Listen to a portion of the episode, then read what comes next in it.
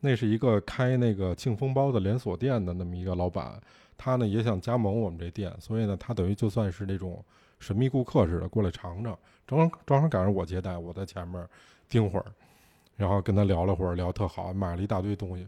后来呢，看见我们另外那老板了，说这真是一好服务员。 我说你你过高过高级前厅经理特逗，你的真诚脸管用了，史上最好的老板亲自洗碗，听自洗碗，听着就惨哈。 还挺押韵，是吧西吧？听着说。疫疫情期间嘛，都是这个样子。ほんの小さな出来事に愛は傷ついて君は部屋を飛び出した Hello，大家好，欢迎收听能力有限电台的新一期节目。还是那样，我们在每周二的凌晨准点跟您相约。那今天呢，特别有幸啊，我们请到了几位好朋友。嗯、大家看新闻什么的也都知道，在疫情这个当下，有很多的这个行业都不太景气，尤其是这个服务行业和这个餐饮行业。那今儿呢，正好呢，老邱有几位朋友啊，都请来了，一起聊聊他们的这个血泪史和创业史啊。咱们依次跟大家打一招呼，从我最左边的美女开始。 Hello，大家好，我是 Sherry。第二位呢，大家好，我是田地。第三位，大家好，我是小白。跟大家介绍一下啊，这这几位都有点背景和来头啊。虽然我们知道吹牛逼也招苍蝇，但是还是得说一下这真牛逼，招苍蝇！啊。有有什么我们知道的这些店，你曾经在这儿供职过吗？呃，我之前在嗯那个年代还有这个店的时候啊，我今年我之前在呃金钱豹华北区任总经理助理，金钱豹现在没了吗？没有了，因为嗯嗯基金公司运作不太好，然后就把它弄没了。哦，有那会儿在北京多火呀、这金钱嗯，对，豹啊。虽然我没吃过， 小白呢？ 我松 本楼，啊，松本楼啊，这我们知道。对，干杯烧肉，对，嗯，这是旗下几个品牌吧，那人一直负责什么呀？市场、啊开发，哦啊，就还是这块事儿呗。对，嗯，干了多少年了？干了从学酒店开始，然后后来做餐饮，然后又做到乙方，嗯，哇，也挺久的嘞。其实没好好算过多少十来年有吗？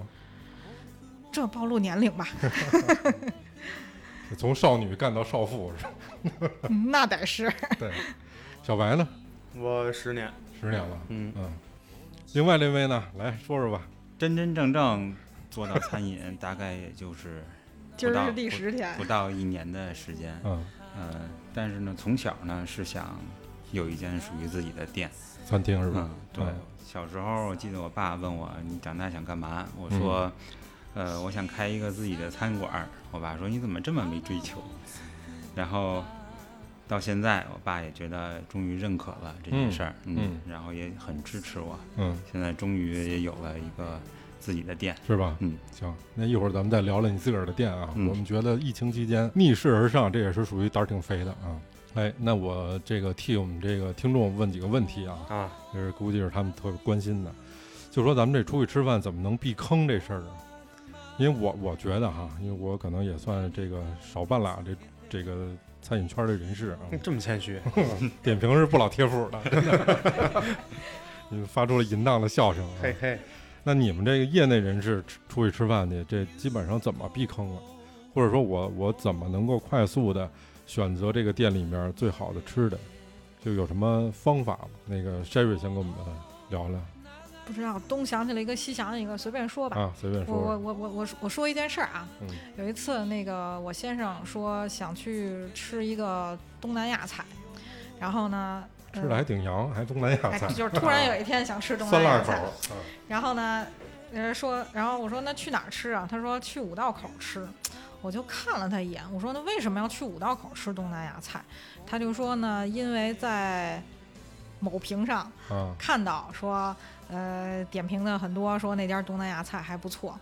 我呢，本来当时想反驳他，后来我想了一下，我说还是去试一下吧，啊我们嗯实地去看看情况。嗯结果到了那儿吃了之后，他确实很失望。哦，然后出来我就告诉他了，我说你想想这附近都是学生，对，嗯、有的学生最远可能只到过北京，哦，这是实话实说哈，这个他可能没出过国，嗯他可能不知道东南亚菜真正的它该是什么味儿。嗯但是这个区域里面学生居多，你就可想而知，他写点评说这东南亚菜好吃，嗯，你能信他吗？是因为我们都知道嘛，点评现在也有一些这个运营的手段，所以并不是说完全你看到点评就是真实呈现的。嗯， 对，我之前看那个，呃，另外一综艺节目啊，就是陈小青说过一个，他就说一般这一个餐厅，但我不知道说对不对啊，咱聊啊，就说这一般一个餐厅特别有名儿的或者拿手的，基本上就这两三道菜，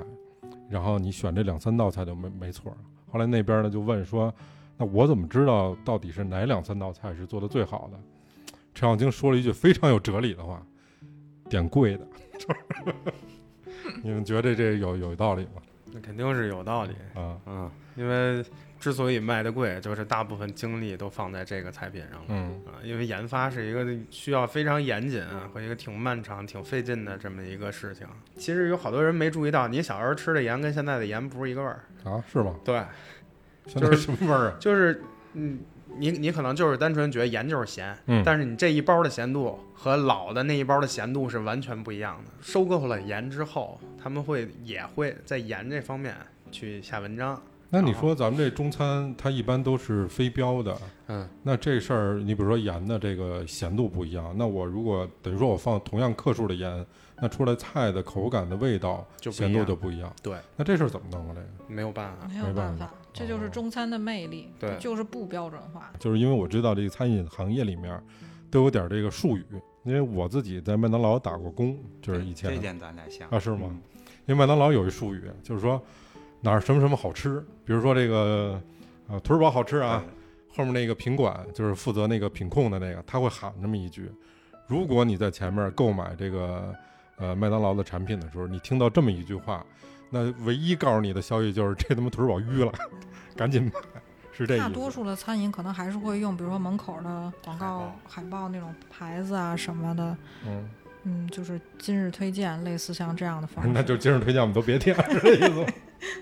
今日推荐这是金黄进多了呗。也也今日推荐也有那个、嗯快到期了要嗯赶快推荐哇的，也还不一定都有是没有真好吃的呀？这个嗯，一半儿一半儿吧。一半儿一半儿啊啊。，因为有的有的商家在这个餐厅服务那个后厨两边儿对的时候，啊是会告诉你今天推什么的。哦那么这里面就有两种意思，嗯就是一种今天的食材好，嗯，那另一种，嗯就是牙快坏了。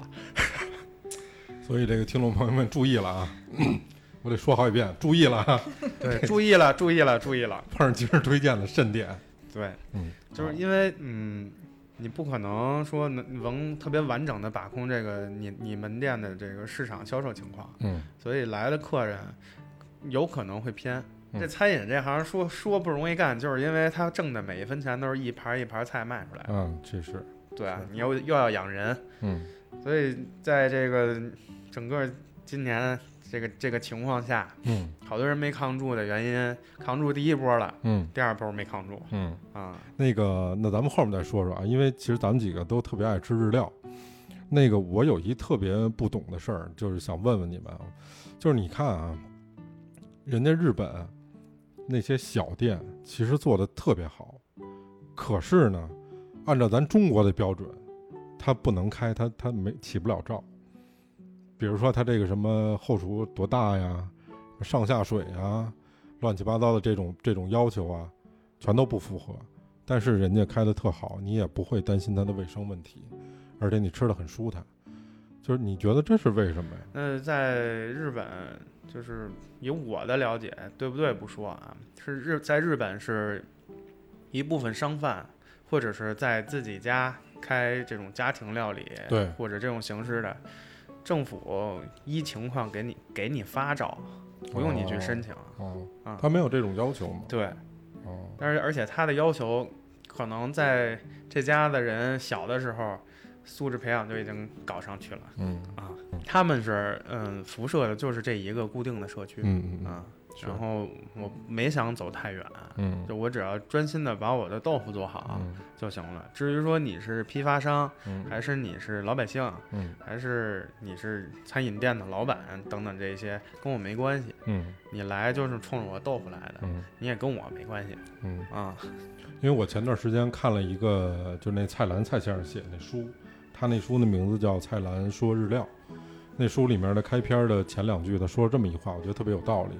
他说日本人的这种呃胜负心，不是在于我开店要挣多少钱，是在于我那个店门口挂的那片那个帘子，他们那日语帘子叫 n o r u n 他说这个帘子我挂的比你长，我比你牛逼。你开一百年，我开一百五十年，我比你牛逼。他不是他的胜负心在另外一面儿，他他他不是说挣多少钱这块儿，就持久力比较强，对，嗯，所以那边我觉得才能出精品的，对还是一个国民文化的问题。嗯，所以也确实是因为我们另外一主播就是雪莲，嗯她等于她也干了十来年这个，她是餐饮导演啊，她美十全十美啊，美食地图，这紫北京人肯定都看过她、啊她这节目，是也是认识一大票的餐饮人，有的时候我跟她提这个比较尖锐的问题呀、她也她也不好不好说，不好说她也她也认可，所以咱就说说咱现在这个啊，因为。你们这属于胆儿比较肥啊，逆势开店，咱们得先问问老板怎么想的。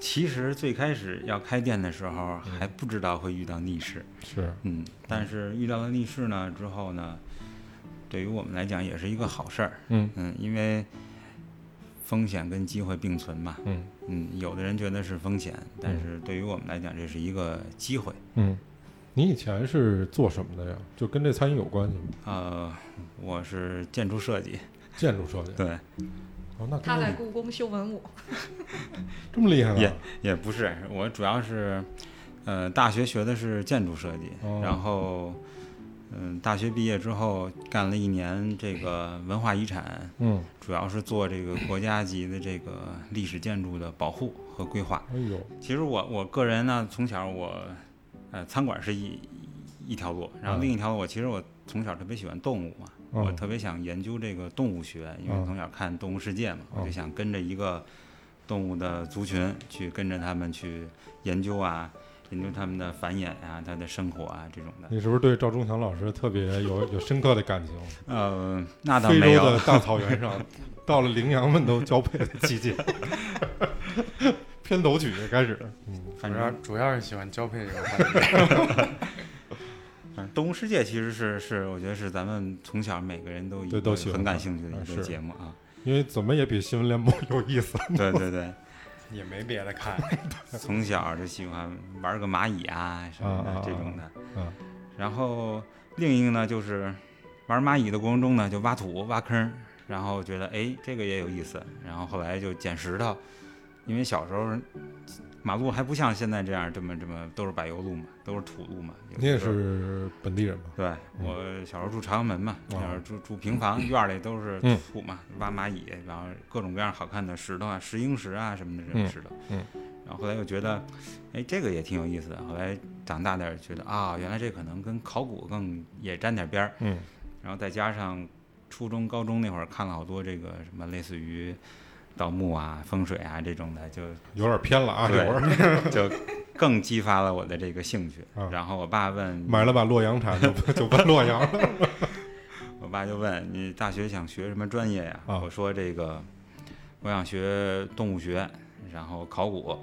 然后后来我爸琢磨了一宿，说你这个不行啊，你今后肯定不会像你想的这样，想的这么理想化，是，有可能你会在研究室待一辈子，然后就研究你根本都见不着动物。嗯啊，然后说考古呢，也有可能不像你想象的，呃，天天能研究点文物啊、出土啊什么那种，也不是会，因为会研究大量的历史，天天就是背书什么的这种的。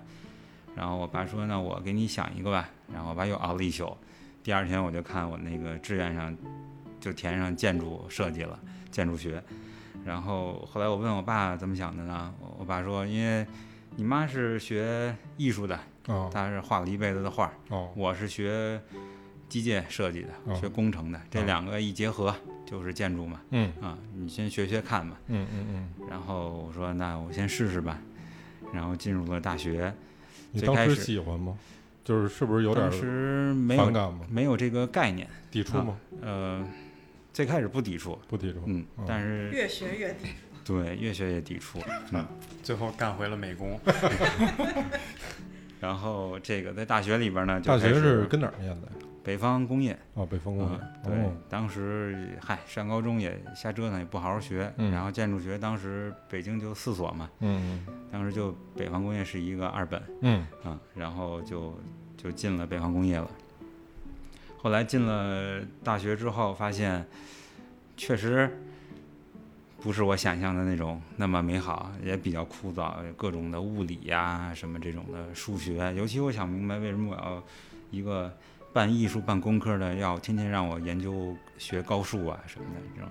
上初中数学就不及格，嗯。哎，它是不是跟它力学什么有关系啊？对，有建筑力学，哦但是也用不到高数，我就觉得哦就很很很没有必要。就你我还就跟人说老师我那算术卷子，老师说对不起，我们这叫数学我就更反感。啊。然后那等于你应该是一个更喜欢文科的人吧？对我偏文科，啊嗯，嗯高中虽然学的是理科，但是我文科成绩比较好，嗯，嗯，那应该挺痛苦的。对，挺痛苦。嗯而且，但是我对设计这这块儿不反感，但是主要是其他一些太理科的东西，就嗯让我学不下去嘛。嗯然后后来就大学就玩乐队，就一门心思的扑在乐队上，嗯，然后受累打听一下，那那会儿乐队叫什么名儿啊？呃十三门徒，十三门徒，对，然后跟当哦那时著名的画儿有什么关系啊？呃也没有什么，当时也是我们哥几个喝多了之后嗨，拍脑袋琢磨出来的，有演耶稣的吗？然后后来这个也算没白玩儿，嗯，然后也也最后签了唱片公司，哦是吗？嗯，哦当时签的是嚎叫。嚎哦，叫唱片，最后哦跟音色灰尘啊什么都嗯是同门的。嗯嗯后来大学毕业之后就出国的出国，上班的上班，然后就就就各忙各的了。但是最近我们可能要要又要重组，啊是吗？嗯，有这个 想法。不是因为看了月下吧？没有没有没有，我们一直就想把这个，因为这是爱好嘛，爱这好个嗯这个这个是真真正正的捡起来爱好，嗯对，爱好觉得是跟自己一辈子的。那是，然后这个又说远了，就大学毕业之后，我这个因为大学期间正好也巧了，有一嗯天我正在宿舍待着的时候，一个舍友他学这个比较好，他说，呃，现在有一个项目要出差，你去不去？他没时间。我说上哪儿？他说贵州。嗯我说那行呗，反正我闲着也是闲着，嗯然后我就去了，结果就发现是跟着清华文保所的这么一个团队。哦，去做当时贵州一个古村落叫曾冲，它是一个侗族的一个村寨，也哦上百年的，哦里边有一个曾冲的鼓楼，嗯呃，这个鼓楼的样子呢是民族园儿现在有。民族园儿里边侗族的那个侗寨里边那个鼓楼就是那个样子，当他们时是什么结构的？就是纯木结构的，纯木结构对的。榫卯纯木结构。哦，然后这个我就跟着去了，去了之后发现，哎呀，这个事儿真是，真是我想干的，哦，嗯，各种各样的你到那儿生态环境你遇到了对什么让你一下有转变？就是看见一个侗族的女孩儿，也没有，都是老太太，给你留那儿当压寨夫人了，年轻的都出去打 工了，哎，嗯，特别的原生态嗯。哼然后这个，呃，我当时看就觉得，居然还有这么原生态的村落是是啊是，！大家还都是，当时电就是屋里就是一个电灯，其嗯他几乎就没有什么太多的电，大家还是跟过去的那种生活是一样的。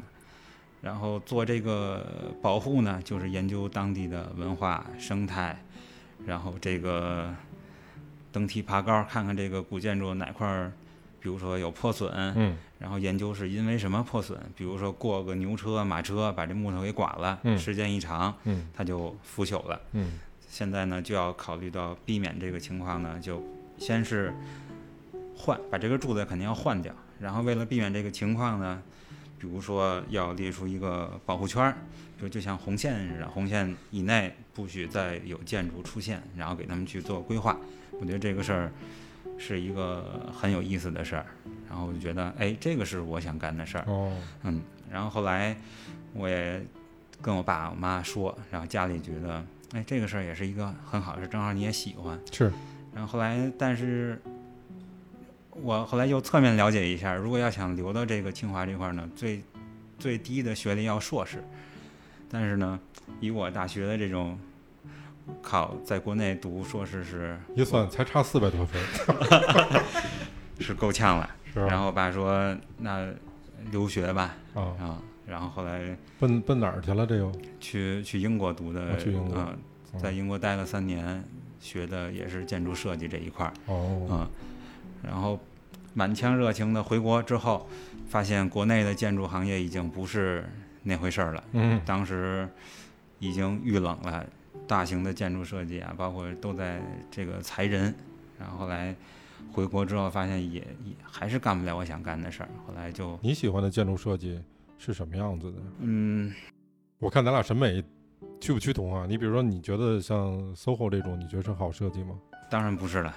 嗯嗯，我我觉得建筑它首先要融合到周围的环境里边是儿啊，然后它是一个可持续性的，它要把你这个民族的传统和文化要融入进是去嗯的。我觉得像 SOHO 这种设计，就像咱们小时候流行那种 HOT 似的，对对对过了五年之后，你看土死了。对，当时你看觉得还行，我觉得一个是 SOHO 这种的，一个就是国家大剧院。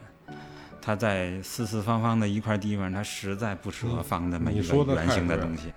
咱们整个那他妈中轴线，我操，从天安门当当成一中间儿哈，对左边弄一希腊建筑，这大会堂，右边弄一水煮蛋，我说你看着你就觉得怪异，你知道吗？对，咱们这边这天安门是一歇山顶儿，那这这完全是不不搭不搭嘎的。对对对，嗯，我觉得当时梁思成他的一个想法是很好，但是虽然没有落实，就是分老城区和新城区是。的，对，全世界好好多他国家呼吁了好久，都是这样的，是的，但是咱们没有落实是一个挺可惜的对事儿。比如说像佛罗伦萨就是老城新城，它对完对全对分开了，对，那个才叫才叫历史古城。对嗯我觉得这个是一个传承嘛。是的，嗯咱们这儿就他妈剩地名了。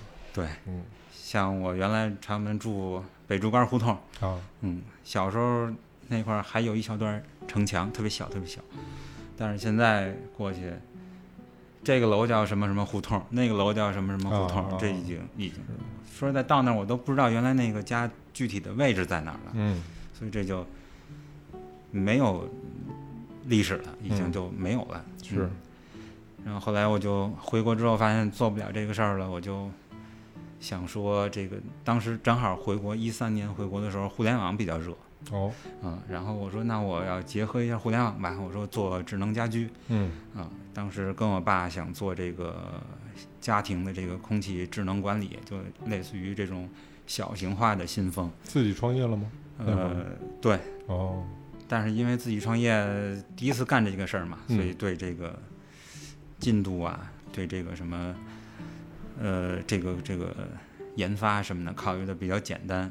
没想到这个事儿是应该是一个超级大的事儿，不是说几个人就能就能研发出来是的是的然后，当我的这个产品终于研发出来之后，发现小米上市了， 然后我说这个事儿就算了吧，啊，这个事儿也没法跟人家抢了。小米的售价是我的成本，这怎么跟人家去去竞争？我记得那我会儿说他们出那第一代的二百九十九，那么那个那那玩意个儿净化器，就阿西，对对啊，后来小米也出新风了，虽然它那新风跟我那个比，它呃功能会弱一点，但是人价格便宜啊，嗯又是一整套的智能系统，是所以那没法比，我说是那就算了。然后正好我这我这个团队做这个软件开发的，他说他去联系了一个项目，他说没有设计，他说你反正你也懂设计，你就上这儿来，咱一块儿边弄，咱边想自己的事儿。啊然后设计一干就干了小五年啊，啊、但是这个我也很感谢这一段一段经历嘛，嗯这个这个包括现在什么 Ace 咖啡啊，嗯包括迷你啊这种汽车改装车啊，都是在这家公司去去、哦去，去学到的您。那会儿设计主要是这种建筑设计吗？啊、不是，平面设计还呃是就是我是这个公司所有的设计都管，哦从办公室的室内装修哦，哦，然后建筑结构加固，然后到活动的包装袋儿。哦物料到日常的宣传的海报，就是俗称 leader 呗，就是差不多啊，也累，那肯定来嗯，也累。但是成长特别快。反正从从高到低，啊小孩儿干不过来的事儿，那就得亲自来了。啊嗯，那真是不容易。嗯，我听你刚才说你自己等于做设计这一块儿的事儿，嗯你做了五年，对，你前面创业做了多长时间？做了两年多吧，两年，差不多。这就是七年的时间。对，说你七年其实都跟这个呃人文设计这一块儿是嗯相关的，对，那你没有接触过餐饮这一块儿的事儿啊？这就是小时候的一老有个一执念。老有一种子埋着。对，啊是因为小时候是这样，我爸我妈都上班嘛，上班忙。那会儿小学一放假，就我爸就怕我出去乱跑，危险，嗯然后就给我锁家里，反锁。当时我就也出不去，然后这个跟家就，当然也不会写作业了，但是就是看电视、玩游戏机，然后中午呢就自己做饭。嗯做着做着觉得哎挺有意思的，今天跟我大姨学一个菜，明天跟我妈学一个菜，自己就中午就换着法儿的做呗。嗯，也觉得做饭这是一个挺有意思的事儿，再有加成上就感其实。对，嗯再加上留学的时候也是自得自己那自己是来嘛，那是然后身边的这个同学什么的，哎哎，时不时就不行，我得上你那儿吃饭去了，你做的好吃啊啊，所以就觉得这个事儿也是一个满足感、成就是感。有些时候逢年过节自己一个人忙活一大桌子，张罗十几个同学一块儿吃啊吃顿饭，啊大家吃的都特别高兴。然后虽然就可能就忙完了，你自己你也吃不下去了，也累，但是看他们吃的高兴，那心里就真是高这兴。还是骨子里还是餐饮还人，是真餐的饮。拿手菜是什么呀？拿手菜 鸡蛋炒鸡烤烤羊肉，烤羊肉。嗯，然后炖炖牛腩，哦，嗯、家伙都是横菜啊，香辣蟹呵什么这家种的。然后没低于一百块钱以下的，我听着，他们，所以他们就我是，早怎么没认识你啊所以他们就想吃就就找我来嘛。啊嗯啊！食材谁买呀？但是就全是我来嘛。 哦，原来这是重点，绝对是好挣，所以你后面说这老板刷碗是有传承的，嗯你知是道吗？吧？从那儿就垫得很瓷 实了。嗯那后来就是等于同学一直老老来上你这儿吃饭去，嗯找着点感觉，一直想干这事儿。对，就想干这事儿，而而你且你你精力分散的过来吗？你说你又干设计这个事儿，现在说实话的，设计有点干不动了。干不动嗯了，，遇到他不像年熬时轻，间哈，熬一夜熬两夜，哎，第二天没事儿上班儿。现在熬一宿，有可能三天都缓不过来。是，嗯而且设计这东西吧，它是有灵感。嗯，我这个就觉得慢慢开始走向枯竭了。嗯，你是那会儿给甲方做设计吗？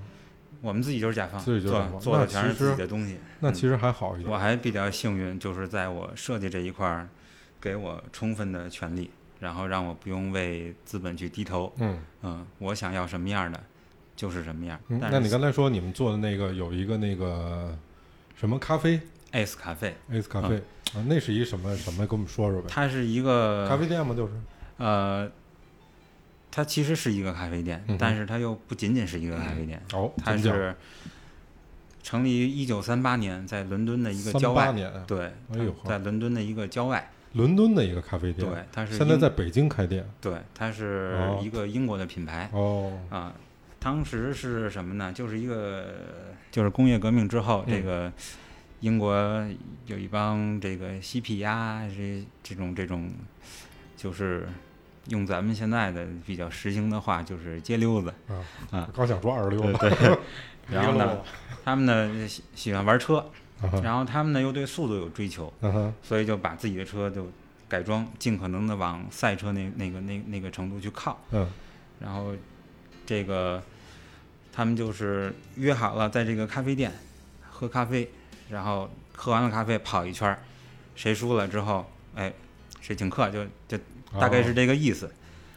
慢慢慢慢的，这个就成了一个摩托车文化的一个发源地和聚集地。喝之前说兄弟，这是你人生里的最后一杯咖啡，出门二九九，就是反正您也是骑车，您也知道有一个比较有名的俱乐部叫五十九，嗯，对，也是就是起源于 Ace 咖啡嘛。嗯，现在很多车都贴一个五十九，对对，对，然后这个现在有一种摩托车的这个车型风格叫咖啡咖啡 racer，对对，也是源于这个 Ace 咖啡，哦，所以它现在在全球应该是算是摩托车文化的圣地。然后这个三里屯这家店呢是后来就我们设计的，嗯哦，然后现在是变成跟迷你的合作店，嗯跟迷你北区、嗯叫迷你街角店嘛，嗯嗯，因也为是迷你主打的也是年轻文化。对对对，都是这种文化嘛，英文文化我参加过两次那个迷你中国任务的比赛，啊，那你等于从这边儿，我我我听你说完哈，做了这个设计之后，嗯，然后那你们俩怎么认识的？你跟小白怎么认识的？呃，也是很巧的一件事 儿。通过一个不靠谱的朋友，对，一拉皮条的朋友，我你看你是们俩共用一女朋友是怎么着？还拉皮条的事儿啊？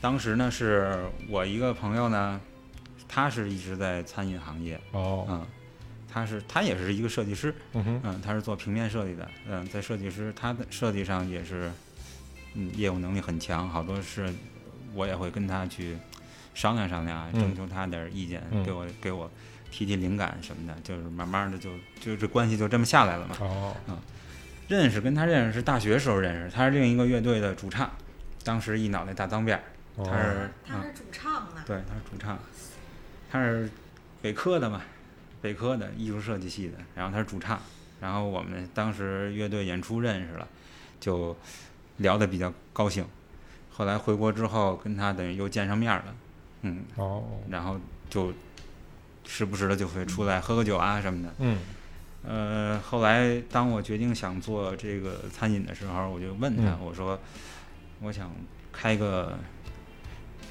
日本的店，餐饮店，为什么当时就想开日本的餐饮店？就是因为我就还是跟工作有关系嘛，我设计比较累，然后就下班比较想晚，对，下班比较晚，想吃点儿稍微清淡一点，喝两口啤哦酒。然后我们家楼下有一个居酒屋，嗯嗯，到那儿比如说点一小份儿刺身，要两扎啤酒，要一份儿炸鸡，嗯我觉得吃着特别舒服。是的，然后跟那儿吃饭的时候觉得，哎，生意还不错。嗯当然，肯定最开始想都是，哎，这个生意好像还不错嗯，可以可以考虑考虑。嗯，然后我就说我想干一个日本的店。那是哪年的事儿？一九年19一月份，差不多一月去份，年是吧？对，冬天的时候哦。然后他说这个，他说大约在冬季开始了。对对对，他说正好我这边儿认识好多朋友，他嗯说我给你引荐一下。嗯然后有一天我们就约在了这个雍和宫，也算是第一次聊的也很很开心，嗯也也比较投缘儿，嗯，然后就说就决定说那咱们就就干呗，嗯就干呗。然后这个，但是呢，就因为我的事儿，就是资金啊，一直就到不了位啊，然后让这个他们一直等了我一年的时间，嗯，但是还好他们没有放弃我，一直在等着我。深深的爱，真的，对对对，让我感受的感受到爱了。嗯，爱与温暖，我操对，对对，人文关怀，感觉 CP 的劲儿出来了 啊！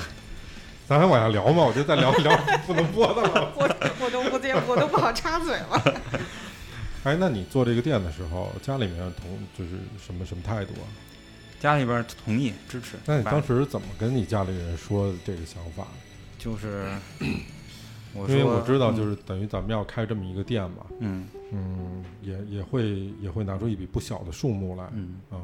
那肯定家里面人得得合计合计，嗯然后也得问问你的想法和和意见什么的，嗯，大家去权衡一下，然后做一个决定。嗯就在这个过程中，啊、你是怎么跟家里人去沟通这个事儿的？家里人最开始肯定是不放心嘛，因为说你从来没干过餐饮，对他你肯定会有这个担心，对这很正常。你能不能干好餐饮，嗯对吧？你是不是这块料儿？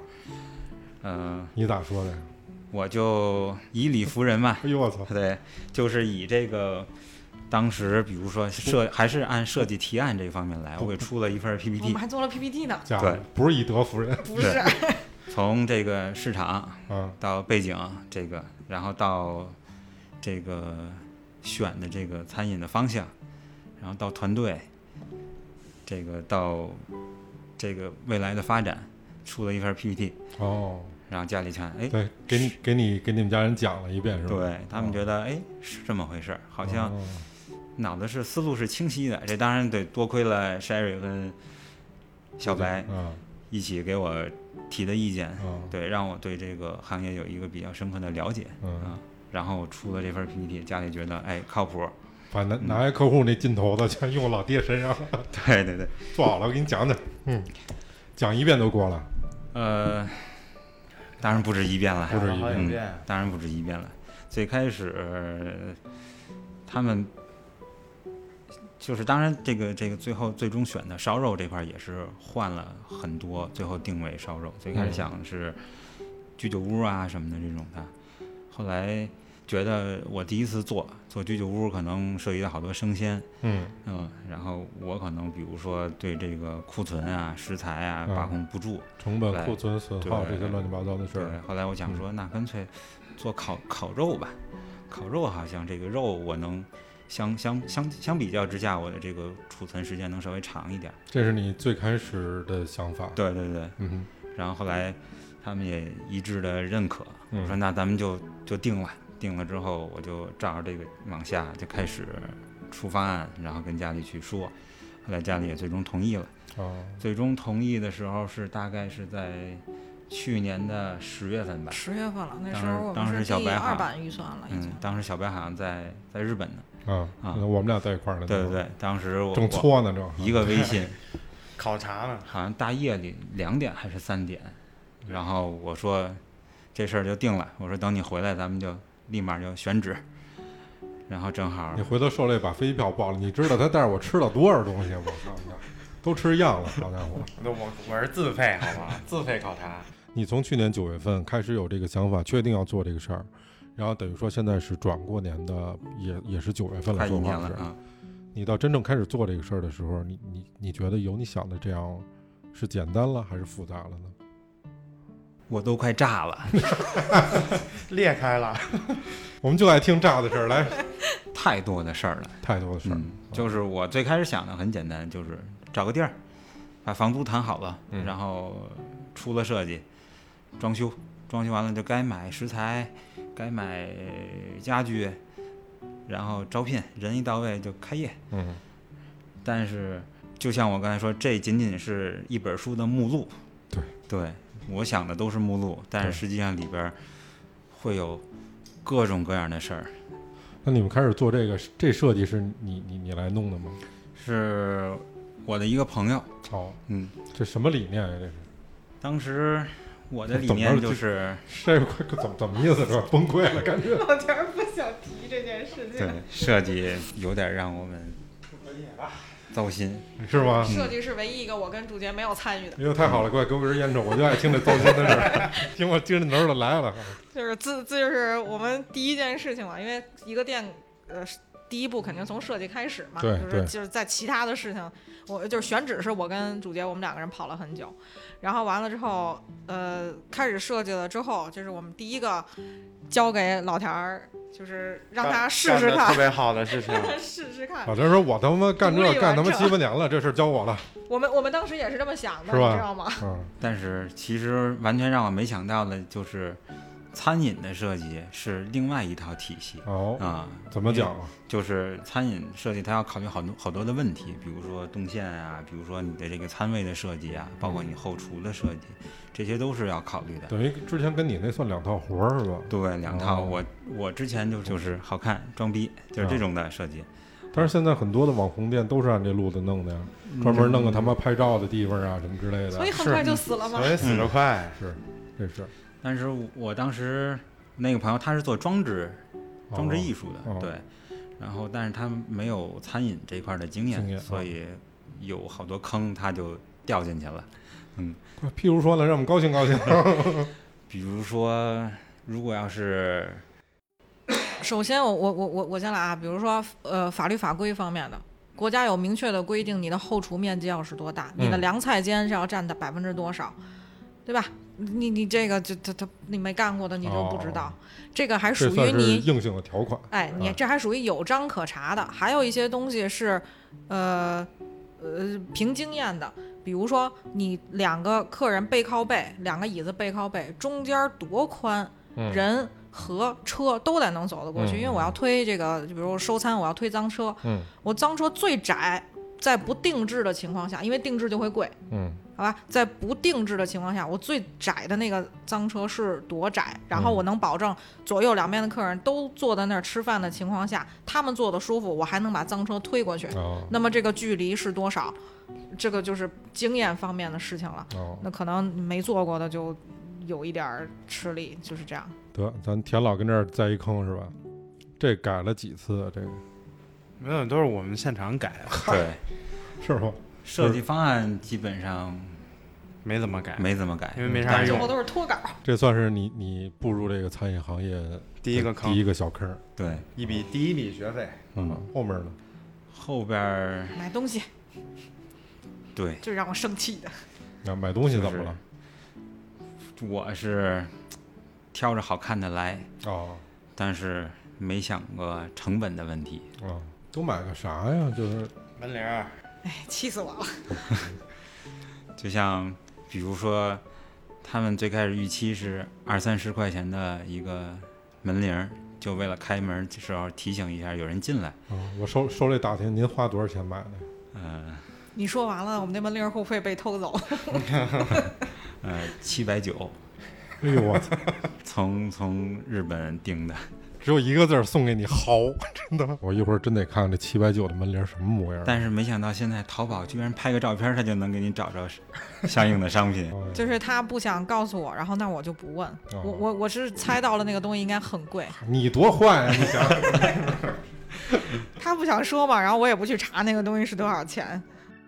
完了，啊那这这个确实得控制点成本，这一个门铃七百多，那有点贵了，确实。我当时是想，你以为只有？门铃儿吗？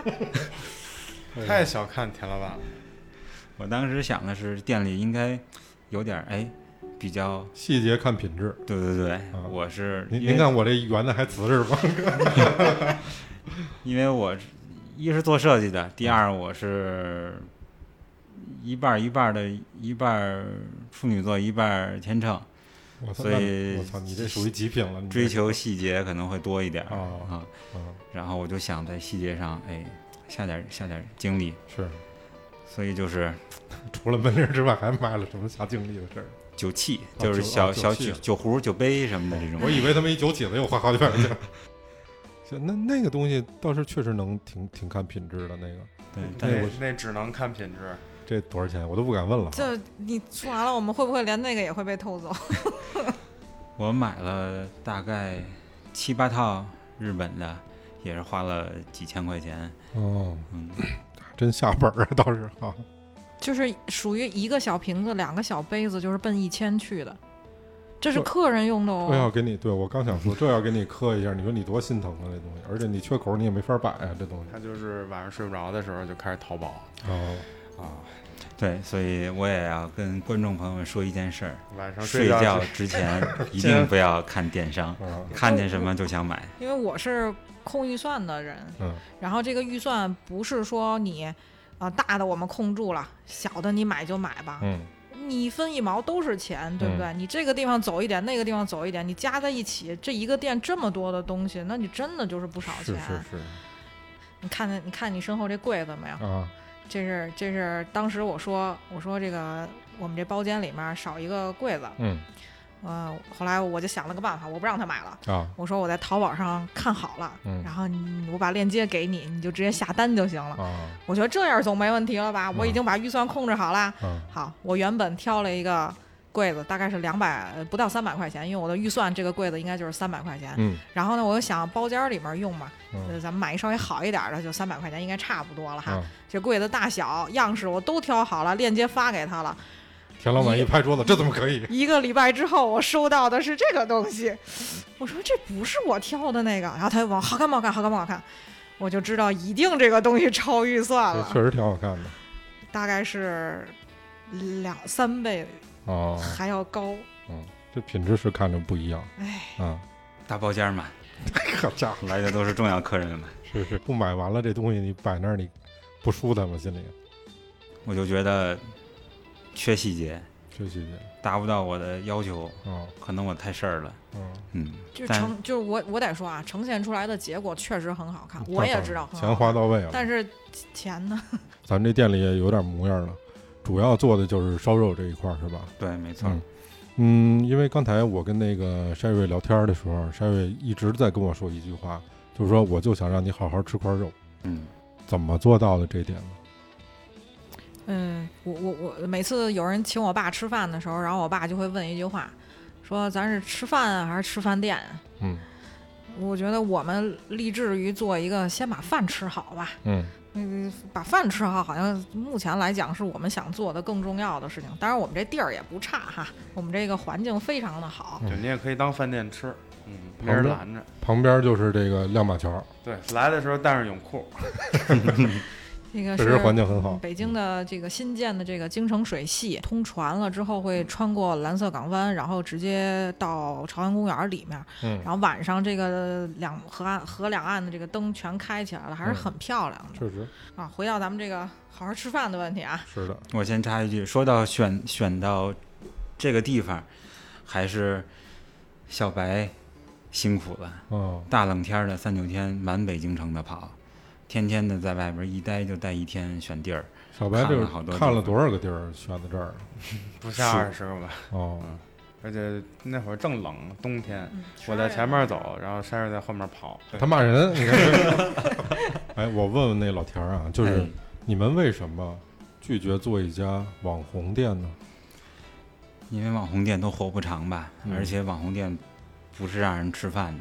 嗯其实我现在特别反感这个网红经济，因为这个是我觉得对年轻人啊是一个不正确的引导。嗯，我那觉你得有没有从经营上考虑过？比如说，我开一家网红店，我可能特别短时间的能把本儿收回来，这是有可能的啊。嗯，对，咱们就是话，咱们从两头都说说啊。这个它它有有好的地方，嗯短时间内对可能客流量比较大啊，我可能收回成本来会快一些对。啊。当然，也有人就是这么选择，经营者就是这么选择。那你这儿怎么想的呀？我想的就是，其实现在咱们国内的网红店，其实还是用国外的这种的什么 ins 风啊，什么这种的，是，它其实也是融入了室内设计。嗯对吧？室内包括装置啊这种设计，这种东西它也是有时效性的，嗯，而且呢，它也是这个有时代性的。它有可能，比如说我我这个东西今天哎好看，明天有可能这就过时了，嗯所以它就它这个店就过时了，嗯就没有人来打卡。嗯然后真正做网红店的，他想的是快速的收回本儿，那他的菜品肯定就不行。是，他他是尽管他能很快收回本儿，他再开第二家、第三家，但是总有一天这个他没有网红的东西了，是的，他做不出来网红的东西，他又没有学到真正的这个餐饮的这套本领，嗯所以那他肯定就死了。嗯嗯，所以换句话说，你想做的店是什么样子的一个店？我是想做一个真真正正的餐饮嗯啊、那是你好吃的饭。 ，OK，嗯，你理解的真真正正的餐饮啊，应该怎么去概括呢？除了好吃之外，因为做烧肉嘛，嗯这口肉下来就是不一样，嗯，就是在哪儿吃都吃不出这种感觉来，就是不一样。那凭什么说你们家就不一样呢？有什么特色吗？那就得过来试啊！ 欢迎大家过来试，嗯 我敢保证，吃完真的不一样。嗯哼从我们的研发到团队，嗯都是有几十年经验的。嗯，你你认为做烧肉最重要的是什么？最重要的是做，做，对，嗯，这因个为做包含了什么呢？嗯，包含东西太多了，比如说你你们家的一些蘸肉，或者是说网肉上刷的料汁要自己去制作，嗯，那这个制作的过程当中就会，啊，这个料汁儿是自个儿做的，呃你不是买的是吗？外面不是现成的，全都是哦后来有配比然后自己做的哦，啊，就是然后所谓那种秘制的是吧？对啊，啊哦，然后这只是一个第一步，嗯啊，它并决定不太了这个店说吃起来跟别家不一样，只嗯能占一定的因素。那还有一部分就是选材，选材是吧？对就是这个食材的本身是吗？对，什么级别哦，等等这些东西，哎用，那什你么给我位们置科普一下，这个肉也分级别吗？分。都这这怎么个分法啊？嗯，就是大家现在都觉得什么雪花这那个的这些东西，它其因为实哎我们就知道和牛，啊，嗯，那那算好吗？嗯，和牛怎么讲，就是和字儿嘛，大嗯和民族嘛。嗯嗯，首先和牛它是称日本牛，嗯啊，晋江也好，等等不不一样的产区、不一样的牛种，嗯然后就是你现在在国内能见到大多数的加澳洲和牛什么的，其实对于我们来讲，它称称作不了和牛，因为中国不进口和牛哦，啊。一怎九么怎么澳洲还有和牛啊？对，所以就澳洲没有和牛，它就是那么叫。哦嗯，因为全全世界的人民都知道日本的牛挺牛逼的啊，啊，就是你能把牛养活、把牛养大都不是本事，你能把牛养出雪花才是本事。哦，味儿对，是因为它的脂肪融进了它的肌肉里。哦，对。那咱们这儿用的这个是什么级别？按照日本的那一套的评比来说的话，嗯就是四 A、五 A 以上的它最高是多少分儿啊？五。啊，最高是五。对，哦，嗯，然后澳洲取消 M 十二了以后，现在最高是九加，酒驾哈。嗯，哦，就是瘦肉和嗯油的比例，嗯，然后根据雪花的纹路，哦，老崔，我问问你，刚才你试过了，你觉得怎么样？我们 香啊！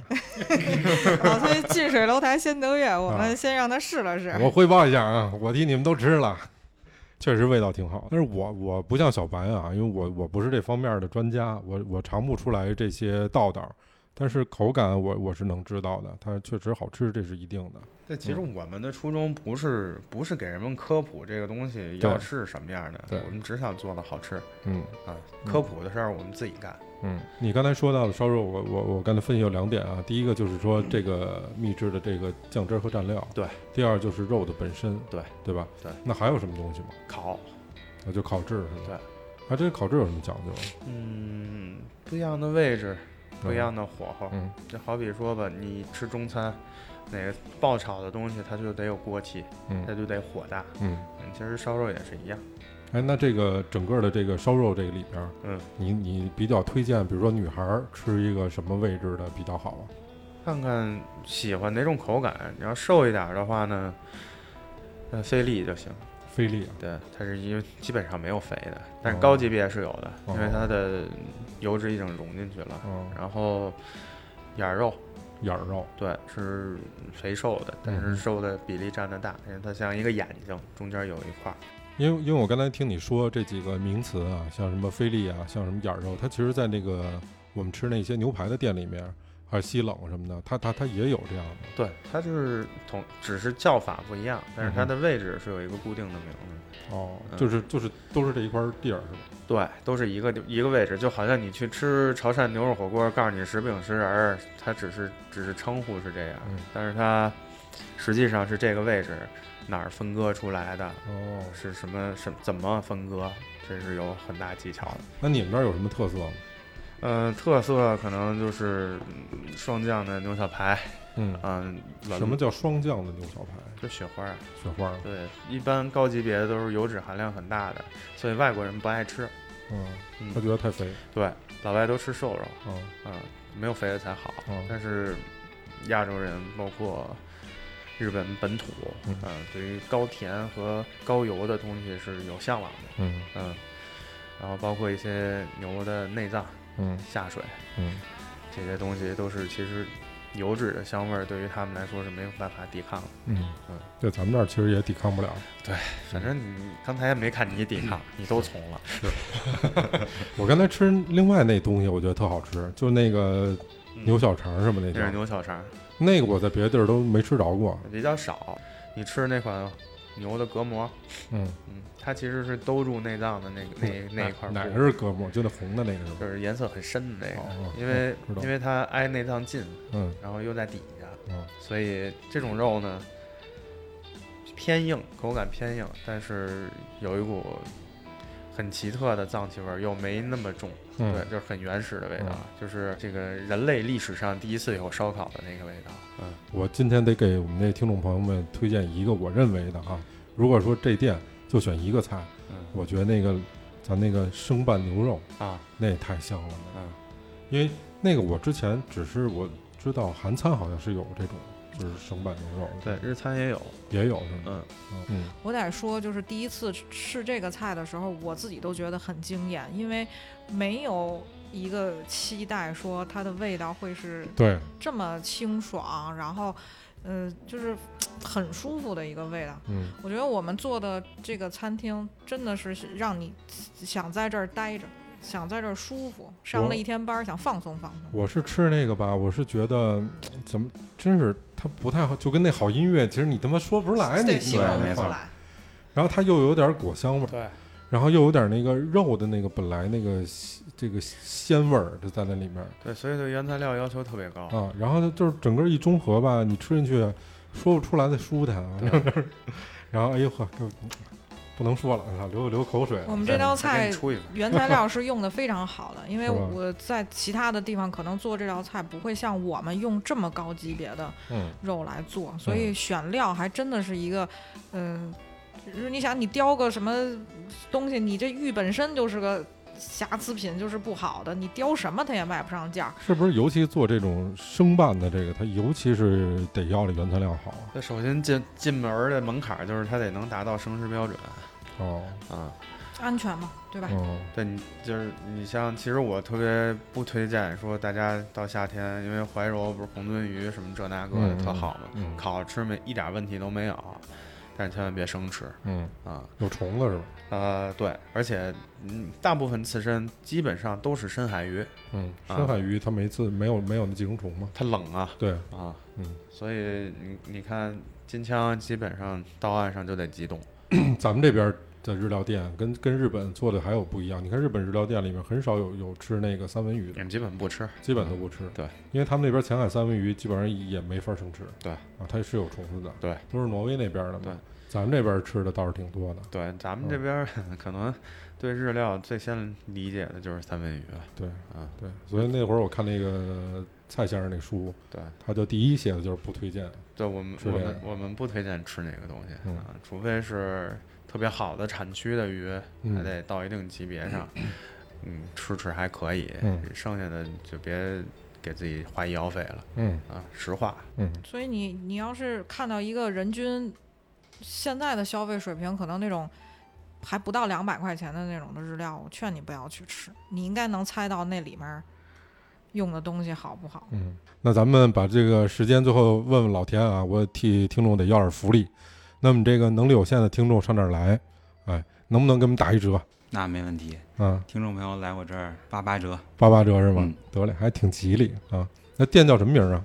临川烧肉哪哪哪哪几个字儿就是临啊？降临的临，降临的临，川山川的川是，山川临川烧肉，对，临川烧肉。什么时候开啊呀、呃，预计下周嗯可以试营业，试营业是吧？行嘞，地点是在什么地方啊？在麦子店儿麦子店儿。麦子现店儿部落方舟二啊层，现在从那个导航上面或者可以点搜评吗上面都可以搜对临川烧肉是吧？对，临川烧肉老田儿结婚了吗？没有呢。哎呀，说到这个，太了解我们了。还是扣题 了。啊，您这赶紧过来啊， 个别女同志们知道啊，我们老板为什么要开这家店了吧？知道家里人为什么全力支持了吧？ 都明白。那各位听众朋友们，这里是能力有限电台。然后呢，我们现在的群也是这个开放的一个状态。如果你们想加群跟我们的嘉宾聊天的话，呃，请加我的微信老崔零四八八。然后呢，也希望大家有时间的话，来我们亮马桥这家临川烧肉八八折的优惠。